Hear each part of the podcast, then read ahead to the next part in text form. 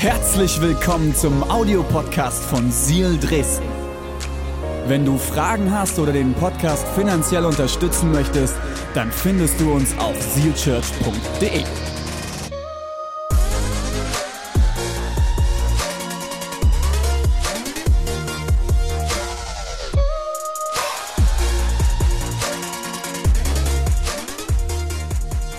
Ich habe euch heute fünf Gründe mitgebracht, warum ich glaube, dass man sich taufen lassen soll. Warum Taufe? Warum gerade auch in dieser Zeit Taufe?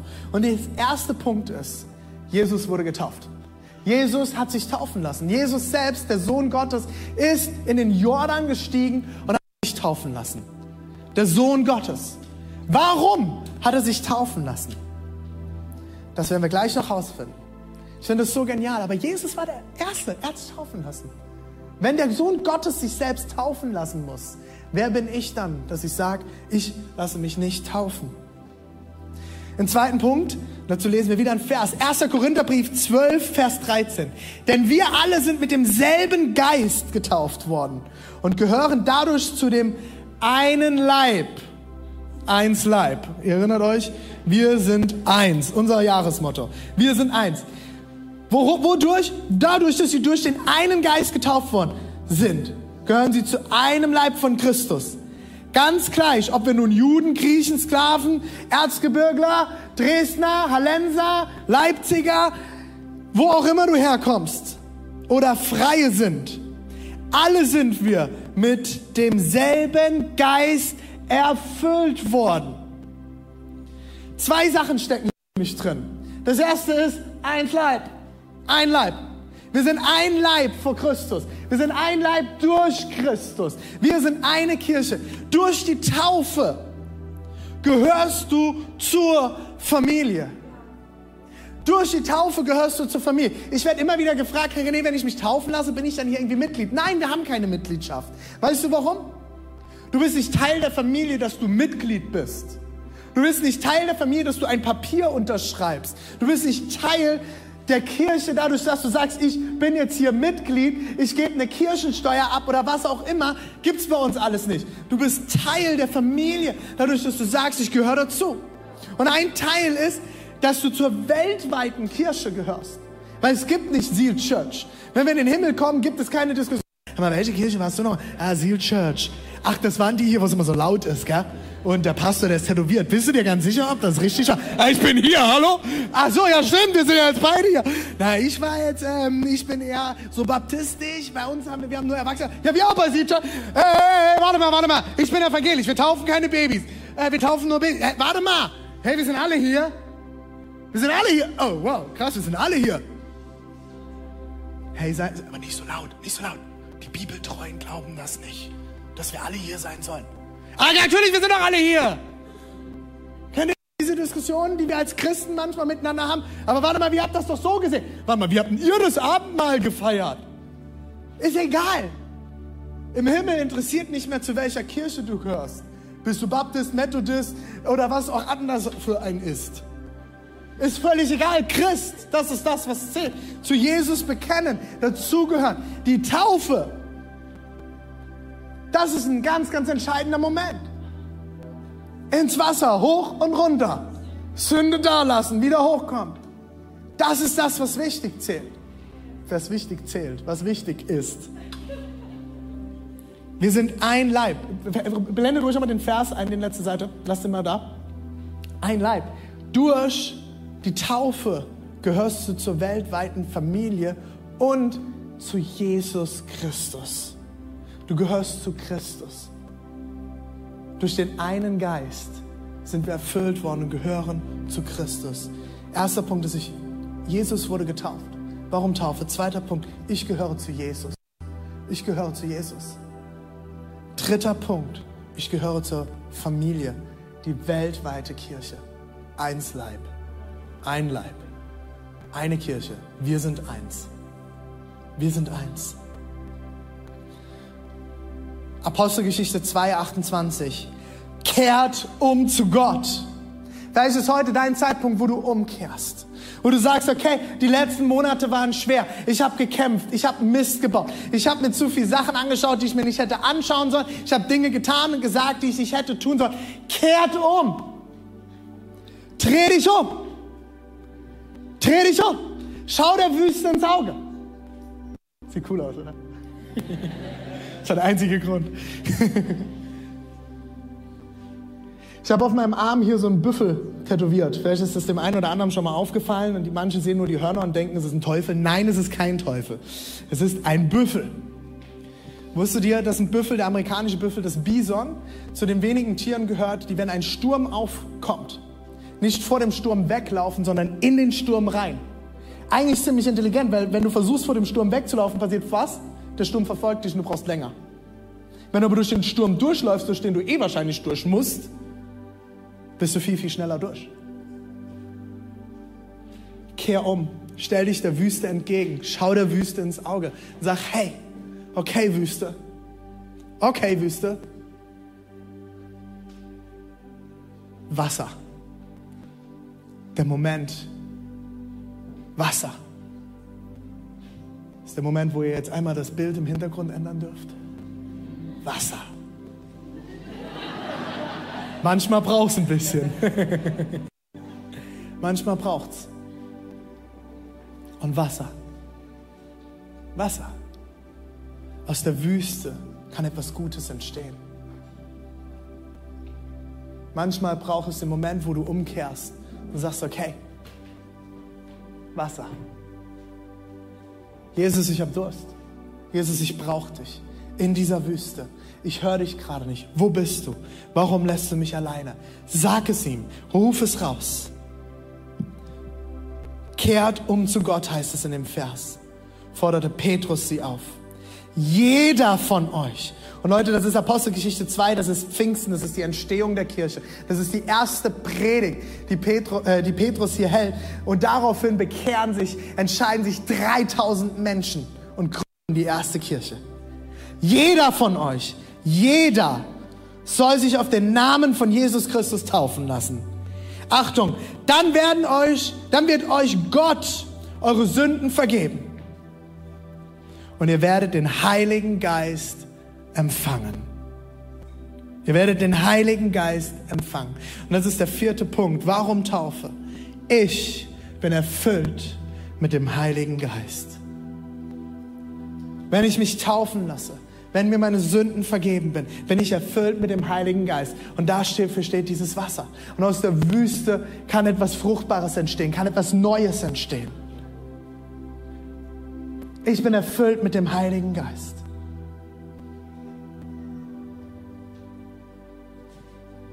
Und mein letzter Punkt, und das ist der wichtigste. Markus 1, die Verse 12 bis 13. Das ist kurz nach der Taufe von Jesus. Jesus hat sich taufen lassen, wir haben es gerade eben am Anfang gelesen. Folgendes passiert. Kurz darauf führte der Geist Gottes Jesus in die Wüste. Taufe, Wüste. Taufe im Jordan, Wüste. Kurz darauf führte der Geist Gottes Jesus in die Wüste. Dort war er 40 Tage lang den Versuchungen des Satans ausgesetzt. Er lebte unter wilden Tieren und die Engel Gottes sorgten für ihn. Was ist passiert bei der Taufe? Kannst du bitte nochmal Markus 9, 1 bis 10, die zweite Seite anwerfen? Was ist passiert bei der Taufe? Ganz am Schluss vom Vers heißt es, gleichzeitig sprach eine Stimme vom Himmel,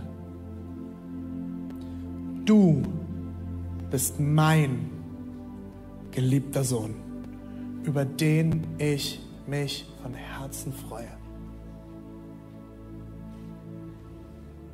Das ist das, was Jesus auf die Wüste vorbereitet hat. Das ist das, was ihn vorbereitet hat auf das, was kam. Vielleicht steckst du gerade in der Wüste. Vielleicht liegt eine Wüste vor dir. Vielleicht bist du gerade durch die Wüste durch. Warum Taufe? Ich glaube, als allererstes, Jesus wurde getauft. Zweitens, es ist wichtig, dass du weißt, wo du hingehörst. Es ist wichtig, dass du weißt, wo dein Zuhause ist. Das ist wichtig, dass du weißt, du gehörst zu Jesus. Es ist wichtig, dass du weißt, du hast eine Familie von Christen, von Menschen um dich herum, die dich lieben. Mit denen du unterwegs sein kannst, die für dich da sind, mit denen du beten kannst, die für dich beten, wenn du nicht mehr beten kannst, die dich ermutigen, wenn du Ermutigung brauchst, die dir helfen, dankbar zu sein, wenn alles um dich herum zusammenzubrechen scheint die dich ermutigen, an deiner Ehe dran zu bleiben, deine Frau, deinen Mann zu lieben, die dich ermutigen, den richtigen Weg zu gehen. Es ist wichtig, dass du weißt, dass du erfüllt bist mit dem Heiligen Geist. Warum? Weil das durch den Heiligen Geist in dein Herzen geschrieben wird. Gleichzeitig sprach eine Stimme vom Himmel. Eine Taube kam herab. Die Taube steht für den Heiligen Geist im Wort Gottes. Die Taube kam der Heilige Geist kam auf Jesus und dadurch wurde ihm eins vor seiner Wüste klar. Ich bin jetzt der geliebte Sohn. Das wurde ihm nochmal zutiefst zugesagt. Er hat es gehört, er wusste das. Aber es war der Moment, wo Gott selbst es ihm nochmal zugesprochen hat. Du bist mein geliebter Sohn. Hey, er ist Gott selbst. Jesus ist Gott selbst. Und er brauchte trotzdem den Zus die Zusage vor seiner Wüstenzeit von seinem Vater. Du bist mein geliebter Sohn. Mein Sohn, Luan, weiß, er ist mein Kind. Er weiß, ich bin sein Papa. Das weiß er zutiefst. Und trotzdem sage ich ihm regelmäßig, ich liebe dich, mein Sohn. Jeden Abend, wenn ich ihn ins Bett bringe, oder manchmal ich meine Frau ins Bett, meistens öfters als ich, aber ich gehe immer noch mal hin. Selbst wenn ich abends von einem Meeting heimkomme und er schon schläft, gehe ich zu ihm, ich gebe ihm nochmal einen Kuss und ich sage ihm nochmal ins Ohr, während er schläft, ich liebe dich. Ich liebe dich. Bin stolz auf dich. Du bist mein geliebter Sohn. Warum? Jesus hat es doch eigentlich gewusst. Er wusste doch, wer er war. Er ist doch Jesus. Hallo? Er ist der, der bei jedem Fußballspiel gewonnen hat, der immer bei jedem Spiel gewonnen hat. Der hat nie was falsch gemacht. Er war immer der Sieger. Armer Jakobus, sein Bruder. Er wusste, er ist der Sohn Gottes. Er ist der Messias. Er wusste, was auf ihn zukommen wird. Er war ganz Mensch und ganz Gott. Und trotzdem hat er es gebraucht, dass der Heilige Geist wie eine Taube auf ihn kommt und dass er nochmal von seinem Vater hört, du bist mein geliebter Sohn. Und jetzt noch viel, viel besser. Der sagt nicht nur, du bist mein geliebter Sohn, Amen. Über dich freue ich mich von ganzem Herzen. Ich freue mich an dir. Mein Sohn ist mein Sohn, aber es gibt Momente, wo ich mich auch nicht nur an ihm freue. Mein Sohn ist ein kleiner Powerboy. Und da gehen auch manchmal Sachen kaputt, auch von mir. Und es gibt Momente, wo ich nicht nur Freude empfinde. Aber eins empfinde ich immer, und das ist Liebe. Aber Gott spricht Jesus noch einmal zu, bevor er in die Wüste zieht. Ich freue mich an dir von Herzen. Und das ist der letzte Punkt, und damit schließe ich, bevor wir jetzt zu den Taufen kommen. Die Band kann sich dann auch ready machen. Markus 1, 12 bis 13. Wir lesen, er geht in die Wüste. Jesus. Er wird den Versuchungen des Satans ausgesetzt. Die Engel Gottes dienen ihm. Warum? Und das ist der Punkt 5. Warum Taufe? Meine Identität ist klar. Und ich habe alles, was ich brauche. Meine Identität ist klar. Jesus musste getauft werden, weil er nochmal die Bestätigung vor der Wüste hören musste. Du bist mein geliebter Sohn. Mein geliebter Sohn. An dir freue ich mich. Das ist zutiefst ein Teil der Taufe. Wenn wir heute hier taufen, was wir vorhin schon getan haben, ist das der Moment, wo Menschen öffentlich in dieses Becken steigen und sagen, vor einer gesamten Gemeinde, vor einer Online-Community hier sogar. Ich gehöre ab heute zu Jesus Christus. Und das ist der Moment, wo wir dir zusagen, in diesem Becken, du bist Gottes geliebte Tochter, du bist Gottes geliebter Sohn. Und nichts in dieser Welt kann das jemals wieder ändern, außer dass du ihm den Rücken drehst. Nichts. Gottes Liebe zu dir wird sich niemals ändern. Niemals. kein Corona, keine Maske, keine Plexiglasscheiben, kein Finanzeinbruch, kein Jobverlust. All das kann nichts daran ändern, dass Gott dich von ganzem Herzen liebt. Dass er dich geschaffen hat, dass er alles in dich hineingelegt hat, was du brauchst, um in diesem Leben siegreich zu sein. Der Heilige Geist lebt in dir, der Geist Gottes. Wenn du in dieses Becken getreten bist, wenn du dich taufen lassen hast, auf dem Namen des Vaters, des Sohnes und des Heiligen, darfst du wissen, der Heilige Geist ist in dir lebendig und du hast alles in dir drin, was Gott in dich hineinlegen will, um zu der Person zu werden, zu der er dich gedacht hat. Gott hat dich geschaffen. So viele Leute laufen durch dieses Leben und werden dir sagen, was du alles nicht bist und was du alles nicht kannst. Aber weißt du was? Es gibt einen Gott, der hat dich geschaffen und der weiß es besser. Es gibt einen Gott, der hat dich geschaffen. Es heißt im Psalm 139, ich habe dich geformt im Mutterleib. Ich habe an dich gedacht, da hat noch keiner an dich gedacht und ich habe alles vorbereitet. Es ist alles da. Es ist alles angelegt. Und deswegen brauchen wir den Heiligen Geist, dass er uns hilft herauszufinden, was ist das, was du in mich hineingelegt hast? Wo verhalte ich mich noch nicht in dem Sinne, wie du es gedacht hast? Es geht immer wieder darum, ja, ich will nicht sündigen, ich will nicht das, was Falsches tun, darum ging es noch nie. Es geht darum, dass du zu der Person bist, zu der Gott dich gedacht hat und dass du das tust, was gut für dich ist. Und wer weiß das mehr als dein Schöpfer? Wer weiß das mehr als der, der dich geschaffen hat? Dort, wo ich immer mal wieder noch cholerische Ausbrüche kriege und nicht der selbstbeherrschteste Mensch bin, muss ich mich daran zurückerinnern, Gott hat mich geliebt. Er hat mich geschaffen. Er weiß, was gut für mich ist. Das heißt, Selbstbeherrschung ist schon längst in mich angelegt, weil es ist die Frucht des Geistes. Und wenn mein Sohn dann wieder was kaputt macht und ich denke, ja! Holy Spirit, come in Jesus' name now. Komm jetzt, Geist Gottes. Jetzt brauche ich dich. Ich brauche Ruhe. Ich brauche Selbstbeherrschung.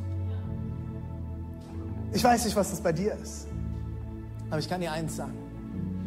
Jesus hat alles schon angelegt. Es ist alles da. Es ist alles vorbereitet. Es ist alles da. Es ist alles da. Das ist der Grund, warum wir taufen wir uns bekennen vor der sichtbaren und der nicht sichtbaren Welt. Ich gehöre zu Jesus Christus. Ich lasse mein altes Leben hinter mir, das selbstbestimmt ist, wo es darum geht, was ich will, was ich denke, was ich möchte. Trete ein in ein neues Leben und aus der Wüste wird ein Fluss, wird ein Meer. Und ich trete ein in das. Ich trete ein in das, was Gott vorbereitet hat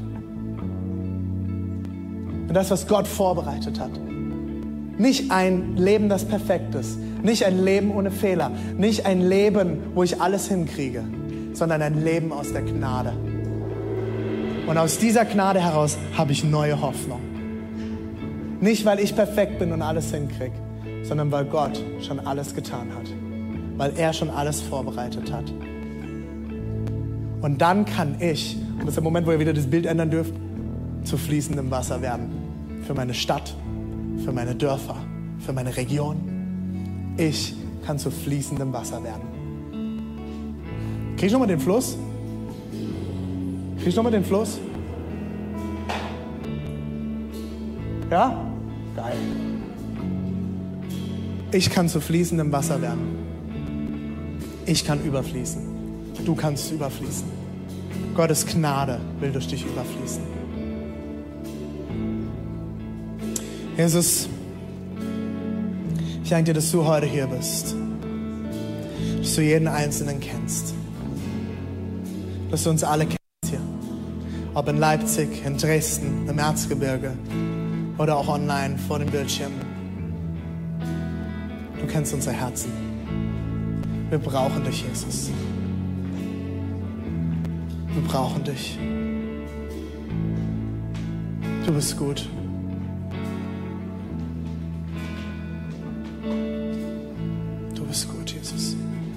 Danke dir, dass du uns zuerst geliebt hast, dass wir deine Kinder sein dürfen. Und dass du alles schon uns längst angelegt hast, was wir brauchen, um mehr und mehr zu den Leuten, zu den Personen zu werden, zu denen du uns gedacht hast.